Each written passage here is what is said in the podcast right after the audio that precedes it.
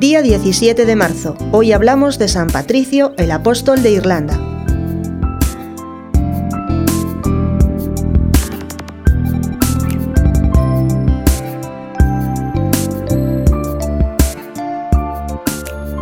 Patricio nació alrededor del año 387 en Escocia. Alrededor del año 403, a la edad de 16 años, cayó prisionero de los piratas y fue vendido como esclavo a un pagano del norte de Irlanda, al cual sirvió como pastor de ovejas.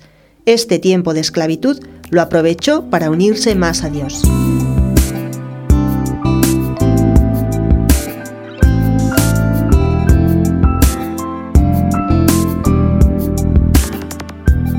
Después de seis años en tierra de Irlanda y de haber rezado mucho a Dios para que le iluminara sobre su futuro, huyó embarcándose hacia Francia. El viaje tuvo muchos contratiempos. Los primeros biógrafos del santo dicen que Patricio pasó varios años en Francia antes de realizar su trabajo de evangelización en Irlanda. Durante este tiempo le ordenaron sacerdote. Algunos historiadores sostienen que en esa época hizo un viaje a Roma y que el Papa Celestino I fue quien le envió a Irlanda con una misión especial.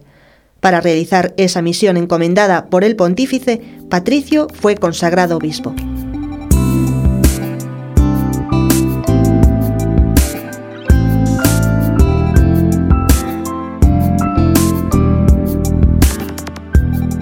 Se afirma que a su llegada a tierras irlandesas, San Patricio permaneció una temporada en Ulster, donde fundó el monasterio de Saúl.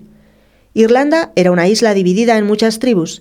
En la evangelización, San Patricio puso mucha atención en la conversión de los jefes. Sus acérrimos opositores fueron los druidas, representantes de los dioses paganos. También sufrió mucho a manos de los herejes pelagianos que para arruinar su obra recurrieron a la calumnia, para defenderse, Patricio escribió su Confesio, especie de autobiografía en latín.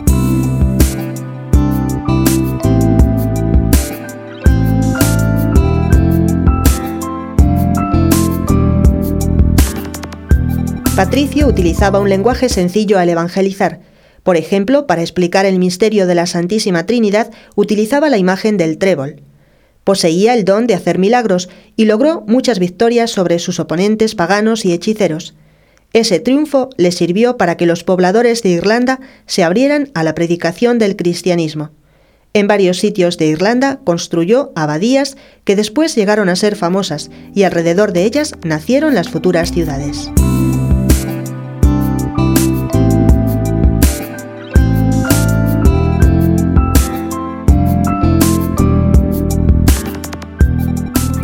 La obra del incansable misionero dio muchos frutos con el tiempo. Lo vemos en el maravilloso florecimiento de santos irlandeses.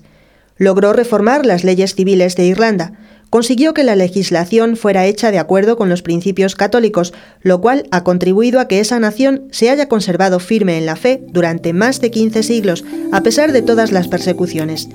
Patricio murió en el año 461 y fue sepultado en Saúl, donde había edificado su primera iglesia.